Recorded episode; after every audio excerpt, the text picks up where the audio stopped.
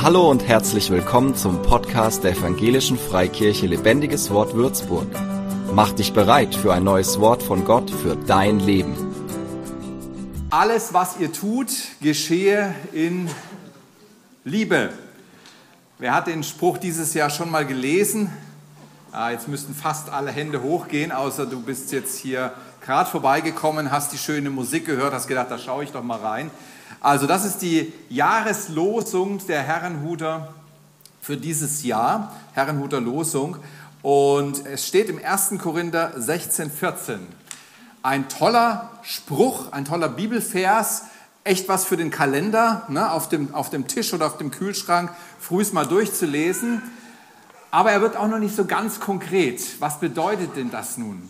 Und wenn man dann in den Korintherbrief reinschaut, in dieses letzte Kapitel, Kapitel 16, den ersten Korintherbrief, dann wird Paulus auch gar nicht so konkret. Er hat diesen Vers stehen in, in einigen äh, Schlussbemerkungen, die er macht und geht nicht weiter darauf ein, was das in der Praxis bedeutet oder was er denn jetzt konkret meint. Aber es ist nicht nur ein netter Kalenderspruch, den man wohlwollend im Vorbeigehen liest, sondern es ist ein echter Kompass im Leben. Wenn du Orientierung suchst, wenn du wissen willst, wo es lang geht, auch in oder besonders in schweren Zeiten, dann lade ich dich ein, heute zuzuhören.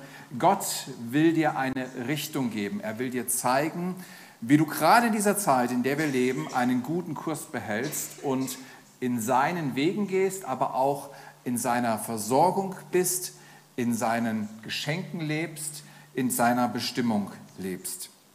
Es gibt eine Geschichte im Alten Testament, die uns sehr schön zeigt, was es heißt, immer in der Liebe zu handeln, immer in der Liebe zu bleiben, das als Ausgangspunkt zu haben, sozusagen als Grundlage meiner Entscheidungen zu haben. Sein Handeln von der Liebe Gottes bestimmen zu lassen. Das Neue Testament liefert ja die Lehre, dann wissen wir knallhart, um was es geht. Und das Alte Testament liefert die schönen Geschichten dazu, die uns dann so illustrieren, um was es geht, wo man richtig reinfühlen kann und mitbekommen kann, was Gott dort tut. Ich halle sehr, was mich ein wenig irritiert, aber ihr kriegt das bestimmt noch in den Griff.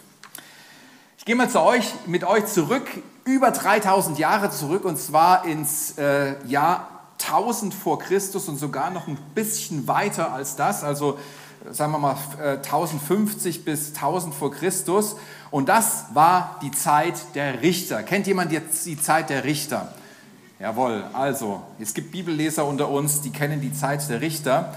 Die Zeit der Richter erstreckte sich eigentlich von der Besitznahme des Landes, also von Josua und seinen Truppen, die reingingen und das verheißene Land einnahmen, bis zu dem Zeitpunkt, als sich Israel Könige wünschte wie die Nachbarvölker. In dieser Zeit ist die Zeit der Richter zwischen der Landeinnahme und der Zeit der Könige. Und es war wirklich eine dunkle Epoche, in der man nicht viel Gutes liest. Also Buch der Richter, das ist schon in sehr vielen Höhen und Tiefen versehen. Und die Zeit war geprägt von einer Abwendung von Gott. Volk hat sich auf eigene Wege gemacht, hat Gott hinter sich gelassen. Ähm, das führte dazu, dass das Volk immer wieder in großen Schwierigkeiten war, dass sie sich Herausforderungen meistens durch die Nachbarvölker gegenüberstanden. Und dann musste Gott sie immer durch einen Richter hinausretten. Ja, Simson war ja so einer.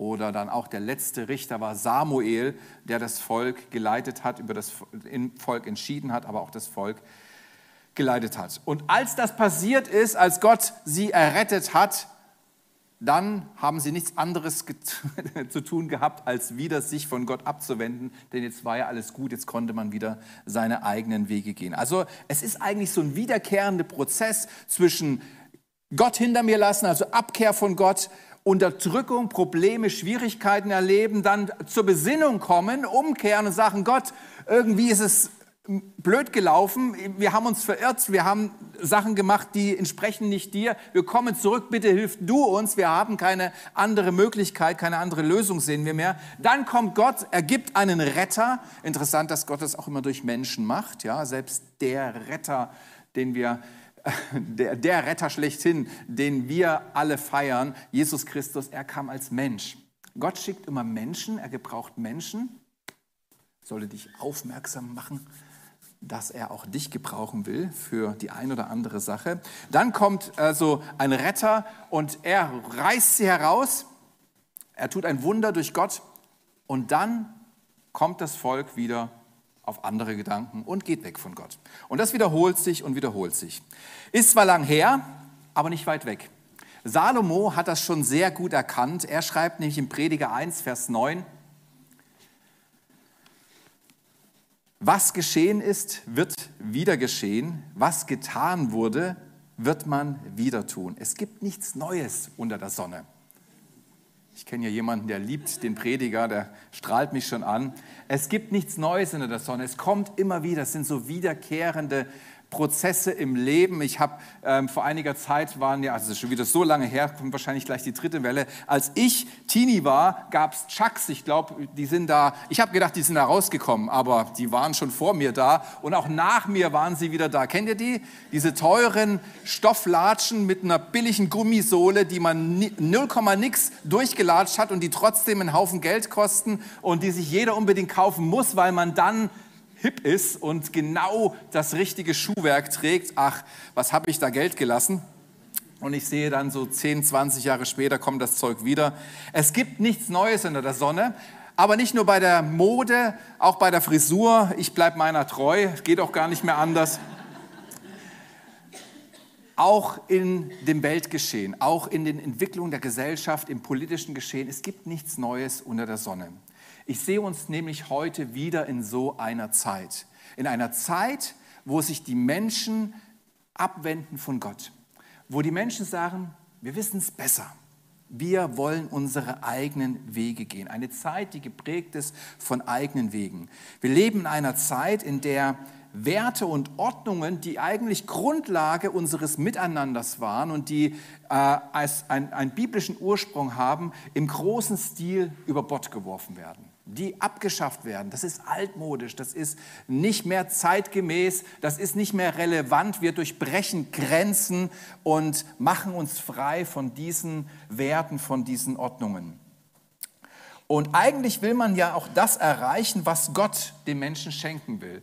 Man will Sicherheit haben, man will versorgt sein, man will sich in guten Beziehungen wissen, ein gutes Miteinander haben, man will glücklich sein, man will Freude haben und so weiter und so weiter. All das, nach all dem sehnt sich ja der Mensch.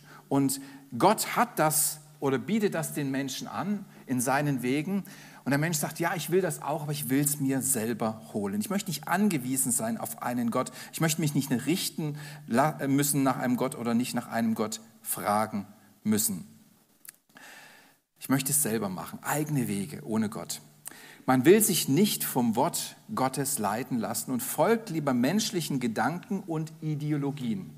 Wir sind eine Zeit, in der Ideologien ganz groß sind und wo die ganz ähm, dominant äh, in unsere Gesellschaft reingekommen sind. Wir folgen diesen Ideologien. Diese Ideologien sind wichtig für die Gesellschaft geworden. Ähm, ob sie Sinn machen oder nicht, ob sie zum Guten führen oder nicht, äh, sie sind da. Man sucht zum Beispiel Beziehungen nicht durch Wahrhaftigkeit, wie Jesus uns auffordert, auch ehrlich zu sein, auch Schuld zuzugeben, Beziehungen wieder zu bauen, indem man sich versöhnt, indem man Buße tut, auch miteinander, ehrlich ist, wahrhaftig ist miteinander, sondern man versucht, andere zu imponieren. Ja, Facebook und Instagram, man versucht, Freunde zu gewinnen durch, äh, um sich, äh, dadurch, äh, indem man sich von seiner guten Seite zeigt.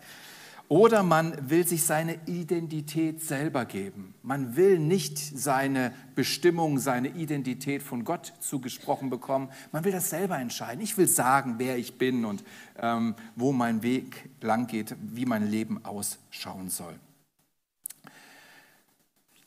Das hat den Menschen schon immer und auch heute in schwierige Zeiten gebracht. Das hat immer dafür gesorgt, dass Not kam, dass erstmal kommt Verwirrung. Man, man, ist nicht mehr klar. Wenn man keine Leitlinie mehr hat, wenn man nicht mehr weiß, was jetzt richtig und falsch ist, wenn alles möglich ist, kommt Verwirrung. Schon mal gemerkt? Man weiß gar nicht mehr, was stimmt denn jetzt? Was kann man denn noch sagen? Wie kann ich denn noch jemanden ansprechen? Äh, wie kann ich mich denn richtig verhalten, schon allein beim Hände geben. Also früher war es klar, ne? Leon, man gibt sich die Hand. Heute musst du gucken, wie, wie kommt der andere? Macht er so? Macht er so? Macht er so? Letztens habe ich, der Flavio, der, ich, ich mache so und er macht so, also dann bin ich ganz verwirrt. Ist schon nicht so einfach, ne? Also manchmal ist es einfacher, wenn es einfach gestrickt ist und alle Dinge klar sind. Aber manchmal grüßt man sich auch gar nicht mehr mit der Hand, sondern einfach nur mit Nicken oder ja, ihr wisst, was ich meine. Ich vermute, dass der politische und gesellschaftliche Trend in unserer Zeit auch noch ein bisschen weitergehen wird, so in diese Richtung, weil es geht uns noch zu gut.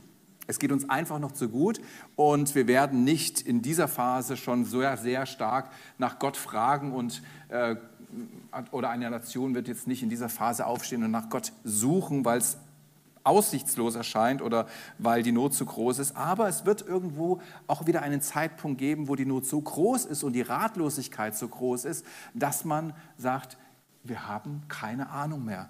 Wir gehen zu Gott. Ich erlebe das schon mehr und mehr, dass Menschen diesen Weg einschlagen, dass sie sagen, ich habe vorher, war alles in Ordnung, aber meine Sicherheiten bröckeln, meine Orientierung ist mir verloren gegangen. Ich suche nach, einer, nach, einer, nach einem festen Fundament und ich frage nach Gott. Und sie erleben, dass Jesus Christus dieses feste Fundament sein kann. Heute schauen wir mal nicht in unsere Zeit, sondern in die Zeit der Richter. Aber jetzt habe ich mal die Brücke geknüpft. Ne? Jetzt wisst ihr, okay, Zeit der Richter, das ist auch eine Zeit, in der wir mit der wir ziemlich gut übereinstimmen, in der wir auch wieder leben. Und äh, diese Zeit der Richter ging in ähnliche Richtung wie die Zeit, in der wir uns jetzt befinden.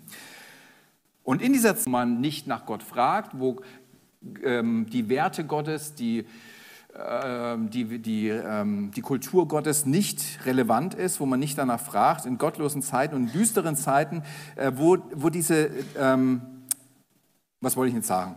Eine Begebenheit, die uns zum Beispiel dienen soll, wie wir durch solche Zeiten kommen, wo man nicht nach Gott fragt. Und in diesen Zeiten ist Liebe ein echter Kompass, der uns sicher hindurchführt, der uns steuert, der uns die Richtung zeigt und wo wir auch Gottes Hilfe und Fürsorge erleben dürfen. Deswegen finde ich die Jahreslosung ganz gut für unsere Zeit. Man muss sich nur ein bisschen ausgraben, man muss sie auspacken, man muss sich damit ein bisschen beschäftigen und gucken, was soll mir denn das sagen? Was, was ist denn das? Äh, was, wo ist denn die Relevanz für mein Leben? Wo ist denn der praktische Ansatz? Die Familie, über die ich heute mit euch sprechen will, die kommt aus Bethlehem. Schon mal gehört, ne? Gibt es schon lange. Wir sind ja jetzt 3500 Jahre zurückgegangen, mindestens. Gab es schon Bethlehem. Und sie wanderte aus wegen einer Hungersnot. Also es war mal wieder so, dass das Volk sich völlig abgewandt hat von Gott und von seinem von seinen Richtlinien. Und Not kam ins Land, diesmal eine Hungersnot, und die sind gegangen ins Nachbarland, weil es da scheinbar Essen gab. Diese Familie bestand äh, aus, natürlich aus einem Ehepaar und zwei Söhnen. Und als sie dort ankamen im Ausland, dann starb der Vater. Schon mal eine Tragödie, wenn der Vater früh stirbt. Mein Vater ist auch früh gestorben. Ist komisch. Ne? Man braucht doch mal einen Vater hier und da mal wieder im Leben und es ist einfach schön, mit zwei Eltern aufzuwachsen. Aber der Vater starb. Die zwei Söhne heirateten im Ausland, weil die waren da zehn Jahre. Also die heiraten, die waren gerade in diesem Alter, wo man für das andere Geschlecht Augen bekommen hat und sich interessiert und auch den Wunsch verspürt, zusammenzukommen. Deswegen freue ich mich auch, dass wir einen Tag, einen Valentinstag für Singles haben. Und ja, in dieser Zeit befanden sie sich und sie fanden Frauen im Ausland und die haben sie geheiratet. Aber kurze Zeit später starben auch die beiden Söhne. Was für eine Tragödie. Also war nur noch die Mutter allein mit den Schwiegertöchtern und man weiß ja, die Verbindung, die ist immer ein bisschen umkämpft. Schwiegertöchter und Schwiegermütter, da hört man nicht so die besten Geschichten, aber hier ist es anders.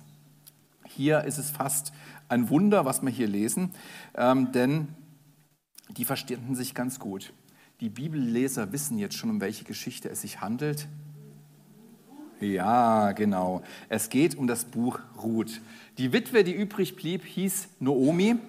Und Noomi dachte, dass Gott sich gegen sie gewendet hat. Ist verständlich, oder? Wenn man den Mann verliert und dann beide Söhne verliert und als Witwer hattest du es damals nicht einfach. Da warst du eigentlich am Tiefpunkt äh, der Gesellschaft angekommen und hattest keine Möglichkeit, irgendwie noch aufzusteigen, außer es hat sich jemand äh, dir angenommen. Und Naomi dachte, Gott hat sich gegen sie gewendet. Doch Gott hatte in Wirklichkeit nie aufgehört, sie zu lieben und in ihrem Leben zu wirken. Und das wird sich jetzt auch noch zeigen in der Geschichte. Naomi ist nicht die einzigste, der es so geht, dass sie sich fragt, ey, hat sich Gott gegen mich gewendet? Ist er böse auf mich? Habe ich irgendwas falsch gemacht? Sie hat nichts gefunden an sich. Manchen Christen geht es auch so. Du lebst dein Leben mit Gott. Du setzt alles auf ihn. Du lässt dich auch herausfordern von ihm. Du nimmst auch Hürden mit ihm. Du legst auch Dinge ab, die dir mal lieb gewesen sind, aber um der Beziehung zu Gott willen legst du sie ab und willst ganz mit Gott gehen und trotzdem ist Not und Leid und Verlust in deinem Leben.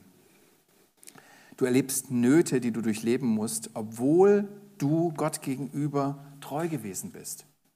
Du hast dir nichts zu Schulden kommen lassen, du kannst nichts finden. Weißt du was, Gott will dir heute besonders Mut machen, wenn es dir so geht. Wenn du in einer solchen Situation steckst, möchte Gott dir Mut machen, dass er dich liebt und dass er, wie bei Naomi, wir werden es gleich hören, was da passiert, dran ist, eine Lösung, ein, eine Hilfe zu schaffen in deinem Leben.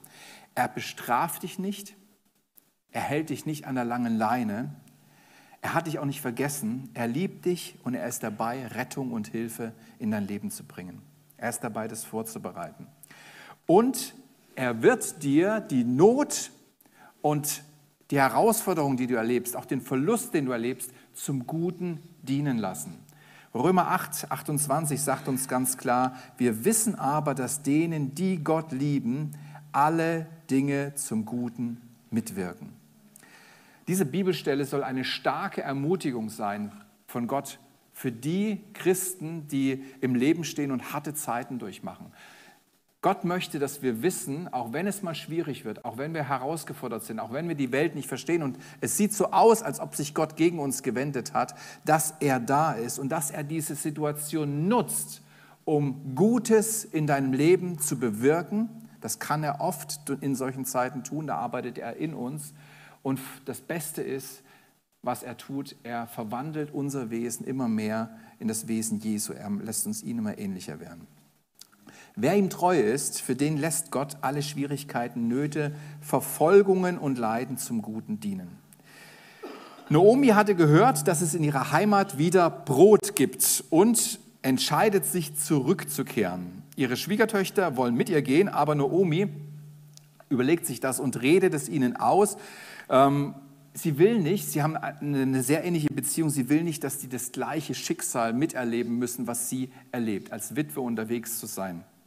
Und sie sagt zu ihnen, hey, geht doch zurück in euer Elternhaus, zu eurer Familie, also das war noch intakt scheinbar, ähm, sucht euch doch dort wieder Männer, das ist eure Heimat, da kennt ihr euch aus, da fühlt ihr euch zu Hause, da sind eure, eure Eltern, eure Geschwister vielleicht, da seid ihr in einem guten Umfeld, geht doch da zurück. Orpa, die eine, ähm, die eine Schwiegertochter, folgt ihrem Rat unter Tränen. Da sieht man auch diese herzliche Beziehung, die die äh, Schwiegertöchter mit ihrer Schwiegermutter hatten. Aber Ruth, die andere Schwiegertochter, sie sagte, dränge mich nicht, dich zu verlassen und zurückzugehen, von dir weg. Denn wohin du gehst, dahin werde ich auch gehen. Und wo du übernachtest, da werde auch ich übernachten. Dein Volk ist mein Volk und dein Gott ist mein Gott. Ist doch eigentlich vernünftig von Naomi, oder? Sie weiß, was auf sie zukommt, sie kann das ungefähr abschätzen. Es gibt ja auch Beispiele in dieser Gesellschaft und sie weiß, also da ist doch jetzt nicht die große Erwartung für die zwei, da irgendwo noch ihr Leben ins Positive zu kehren. Und trotzdem sucht Ruth nicht den besten Weg für sich, sondern entscheidet sich aus Liebe zu Naomi und Gott mitzugehen, mit, mit Ruth zu gehen. Sie hat sie nicht losbekommen. Naomi hat irgendwann festgestellt, ja, die Ruth, die ist fest entschlossen, die will mit mir gehen. Und dann hat sie sich darauf eingelassen, hat sie mitgenommen. Ruth nimmt aus Liebe den Nachteil in Kauf, den vermeintlichen Nachteil in Kauf. Sie sagt, okay, egal, vielleicht ist es nicht egal, wie es mir gehen wird und was, was mich erwartet, aber es ist mir wichtiger, bei meiner Schwiegermutter zu sein, es ist mir wichtiger, die richtige Entscheidung zu treffen, für sie da zu sein. Auch gegenüber Gott empfinde ich, dass das die richtige Entscheidung ist und diesen Nachteil nehme ich deswegen in Kauf.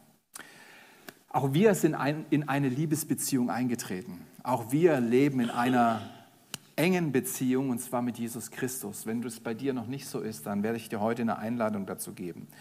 Und diese Beziehung, die geht auch durch Umstände des Lebens. Diese Beziehung ist nicht immer einfach, beziehungsweise das, was wir dadurch erleben, ist nicht immer einfach.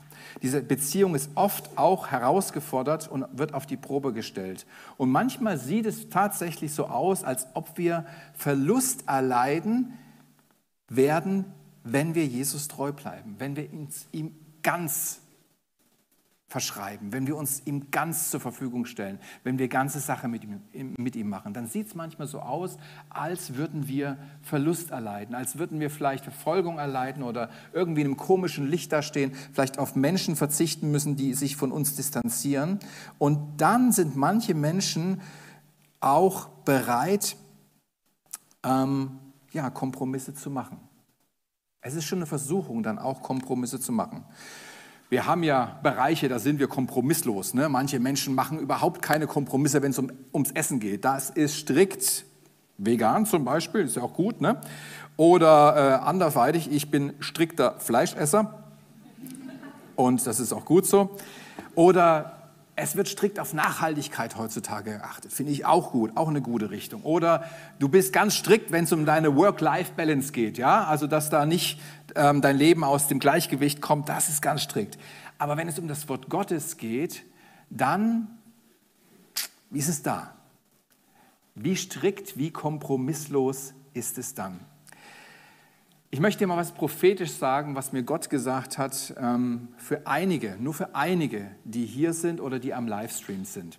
Es gibt Menschen, die befinden sich in unnötigen Problemen, Probleme, die hätten nicht kommen müssen, die müssten nicht sein, weil sie Gottes Wort nicht kennen, weil du es nicht gelesen hast, oder weil du es nicht beherzigst. Du hast Probleme in deinem Leben, die wären vermeidbar gewesen, aber weil du das Wort nicht kennst oder es nicht beherzigst, bist du in Probleme geraten.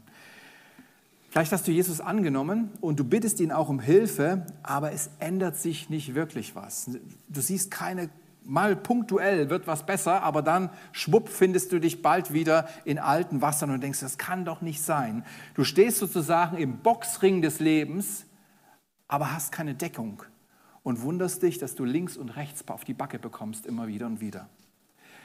Und, oder vielleicht hast du auch dein Leben Jesus gegeben, aber den ersten Schritt der Nachfolge oder den zweiten Schritt der Nachfolge gehst du nicht. Vielleicht willst du auch dein Leben mit Jesus leben, aber sagst, hey, das mache ich mit Jesus allein. Bist nie zu finden in der Versammlung der Heiligen, wo das Wort Gottes sagt, hey, versäumt die Versammlung nicht. Vielleicht gerade ein Wort für jemand am Livestream. Gemeinde da, wo Gott dich beschenken will, wo er dir besonders begegnen möchte, wo er dich auch formen möchte.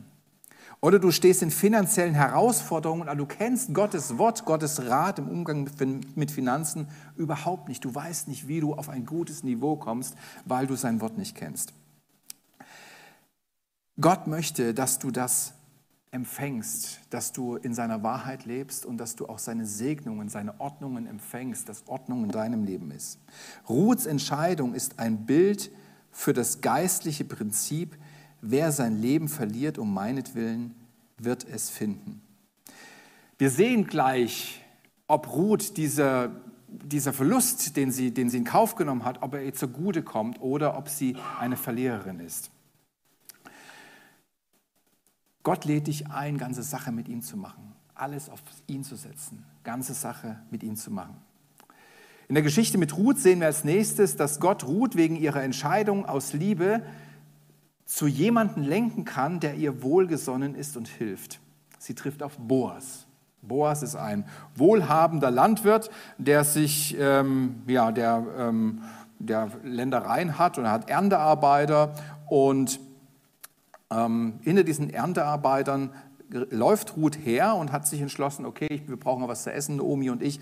Wir, ich gucke mal, ob ich da was ablesen kann. Also das war damals Gesetz, wenn die Erntearbeiter die, das Getreide ähm, ähm, wie heißt das, gesenzt haben, gemäht haben und es in Bündeln gepackt haben, dann konntest, konntest du hinterhergehen und was liegen blieb, durftest du aufnehmen und du durftest es für dich verwenden. Und als Boas Ruth sah, erkundigte er sich über sie und bat sie, auf seinen Feldern zu bleiben, damit sie in, in, Sicherheit ist. Er hatte nämlich seinen Leuten aufgetragen, sie zu beschützen. Und er hatte auch gesagt, hey, zieh da extra Ähren raus und lasst sie liegen, damit sie genug einsammeln kann und mit nach Hause nehmen kann. Und er hat auch gesagt, hey, komm doch zu mir, Ruth, zu meinen Leuten, nimm von den Wasserkrügen, komm mit zur Brotzeit, zur Mittagspause. Du bist herzlich eingeladen, sei mein Gast. Und als er mit ihr so redete, da lesen wir jetzt hier in Ruth Vers 2, da fiel sie nieder auf ihr Angesicht, verneigte sich zur Erde und sagte zu ihm, warum habe ich Gnade gefunden in deinen Augen, dass du mir deine Beachtung schenkst? Ich bin doch eine Fremde. Daraufhin sagte Boas zu ihr, es ist mir alles genau berichtet worden, was du nach dem Tod deines Mannes für deine Schwiegermutter getan hast. Du hast Vater und Mutter und dein Geburtsland verlassen sie immer, welches Opfer sie auch gebracht hat, und bist zu einem Volk gezogen, das du zuvor nicht kanntest. Echte Liebestaten, selbstloses Handeln fällt Menschen auf, weil es nicht normal ist. Es ist nicht normal, dass man nicht zuerst an sich denkt. Es ist nicht normal, dass man Opfer für andere bringt. Wenn was abfällt, okay. Wenn ich eh genug habe und aus dem Überfluss geben kann, okay, aber dass du Opfer bringst und dass du aufgrund von Liebe Nachteile in Kauf nimmst, das ist nicht normal. Aber wenn du eine Entscheidung aus Liebe triffst und sogar bereit bist, Nachteile in Kauf zu nehmen, werden Menschen darauf aufmerksam werden und es wird ihr Herz erreichen. Ob es ihr Herz bewegt, weiß ich nicht, aber es wird ihr Herz erreichen. In einer Welt, in der es normal ist, auf seinen Vorteil bedacht zu sein, werden echte Liebestaten und Selbstlösigkeit gesehen wie Lichter in der Dunkelheit, wie Sterne am Himmel, wenn es Nacht ist. Du wirst, es, du wirst gesehen damit. Ruth erzählte Naomi, was ihr widerfahren ist, und Naomi erkannte, dass Boas ein Verwandter ist und ein Löser. Und sie gibt Ruth den Rat, ihm zum Mann zu nehmen. Also ein Löser ist jemand, der äh, in der Position ist, jemandem zu helfen. Wenn zum Beispiel der Ehemann gestorben ist, dann ist der Bruder ein Löser und er kann die Frau heiraten und ihr sozusagen Nachkommen schenken oder den verstorbenen Bruder Nachkommen schenken. Hier war kein Bruder da, aber es war der Boas da, der ein entfernterer Verwandter ist und der war ein Löser. Und Ruth oder Naomi gibt Ruth den Rat, ihn zum Mann zu nehmen. Und wieder vertraute Ruth auf Naomi und folgte ihrem Rat. Ruth zeigte nämlich, ging zu Boas und zeigte Boas auf eine ganz wunderbare, auf eine ganz besondere Art und Weise, dass sie ihn heiraten wollte. Und wieder erkennt Boas Ruths Liebe, Ruths Herz, Ruths Charakter, ihre Treue, ihren guten Charakter. Und wir lesen in 3, Ruth 3, Vers 10, er aber sprach, gesegnet seist du vom Herrn meine Tochter. Du hast deine Liebe jetzt noch besser gezeigt als vorher, dass du nicht den jungen Männern nachgegangen bist, weder den Reichen noch den Armen. Ruth traf ihre Entscheidung aus Liebe zu Gott und Naomi, Boas zum Mann zu nehmen. Und so konnte Gott beiden Frauen helfen und ihr Leben wiederherstellen. So konnte Gott eine Hilfe schicken und auch eine Zukunft geben. Naomis Besitz und auch ihre Familienlinie wurde wiederhergestellt, da Boas und Ruths Sohn dann automatisch ein Nachkomme Noomis war, also als, als Sohn, als Enkelsohn Noomis zählte. Und Ruth bekam einen großherzigen, wohlhabenden Mann an seine Seite. Obwohl sie Ausländerin war, hat er sie genommen. Und sie wurde von Gott in die Familienlinie von König David und sogar von Jesus aufgenommen als Ausländerin. Schau mal an, was passieren kann, zu welch zu welcher Würde du aufsteigen kannst, auch als so eine, als, als, als ein Niemand, der sie im, in Augen der Israeliten war, ein Ausländer, jemand, äh, der nicht zum Volk gehört. Und aufgrund ihrer Entscheidung, aufgrund ihres Herzens, aufgrund ihrer Liebeshandlungen erlebt sie Gottes Hilfe, sie erlebt eine Zukunft und sie bekommt sogar noch zu Ehren, indem sie in die äh, Lebens-, in die Familienlinie von König David und von Jesus, von Gott aufgenommen wird als Ausländerin. Kriegt sogar ein eigenes Buch, Buch Ruth.